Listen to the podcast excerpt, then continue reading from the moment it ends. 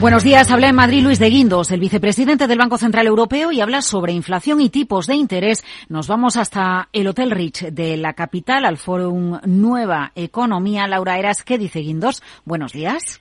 Buenos días, Laura. Luis de Guindos, el que es vicepresidente del Banco Central Europeo, explica que la actuación del BCE hasta la fecha no ha sido suficiente y el objetivo sigue siendo estabilizar los precios. Por esta razón, de Guindos asegura que habrá más subidas de tipos y el final no está cerca.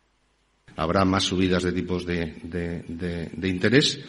¿Y hasta cuándo? Pues eh, yo soy, soy, soy absolutamente honesto. No, no lo sé, no lo sé. Es decir, Únicamente cuando veamos que esas medidas que hemos ido tomando llegan eh, a un nivel en el cual eh, pues eh, nuestras proyecciones indican que vamos a tener una convergencia estable hacia nuestro objetivo de, de estabilidad de precios, entonces pues en ese momento pararemos.